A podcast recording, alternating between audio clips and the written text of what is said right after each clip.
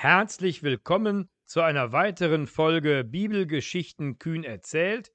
Ich beginne heute eine neue Reihe und zwar mal über eine Frau im Neuen Testament, Maria Magdalena.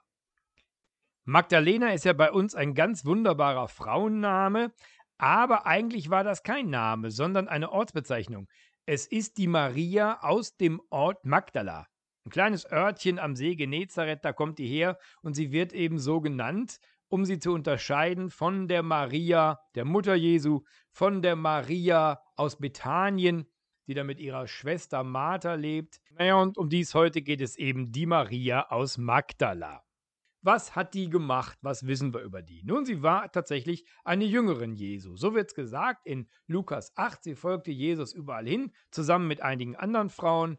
Hab ja schon mal erwähnt, glaube ich, dass Lukas das sehr wichtig ist, dass Frauen und Kinder und so weiter auch bei Jesus dabei sein dürfen. In dieser damaligen Männerwelt ganz ungewöhnlich. Und zuhören dürfen und lernen dürfen. Jesus, so heißt es, habe ihr sieben Dämonen ausgetrieben. Da vielleicht mal ein Satz zum Thema Dämonen. Das ist ganz einfach das im Neuen Testament gebräuchliche Wort für psychische Krankheiten. Und das kann man ja auch ein bisschen verstehen, wenn man Menschen sieht, die Depressionen haben oder Angststörungen.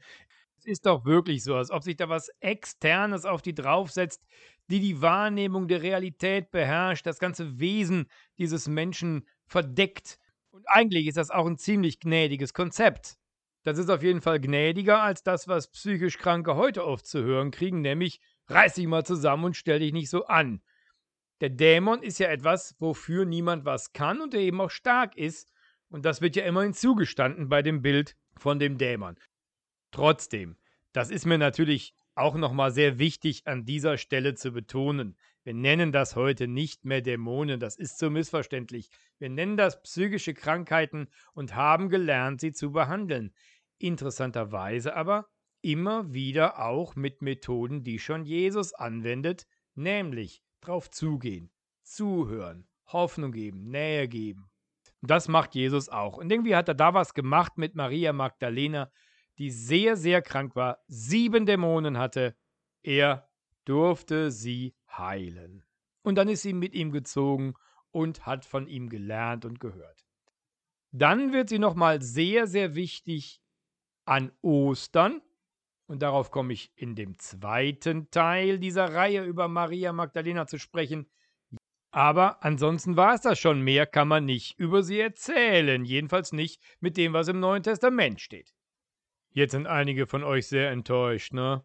Ihr habt extra angemacht, weil ihr Erotik erwartet habt. Man weiß doch, Maria Magdalena war eine wunderschöne Hure und Jesus hat was mit ihr angefangen. Ja, tut mir leid. Alles Männerfantasien, die im Neuen Testament keinerlei Anhalt haben.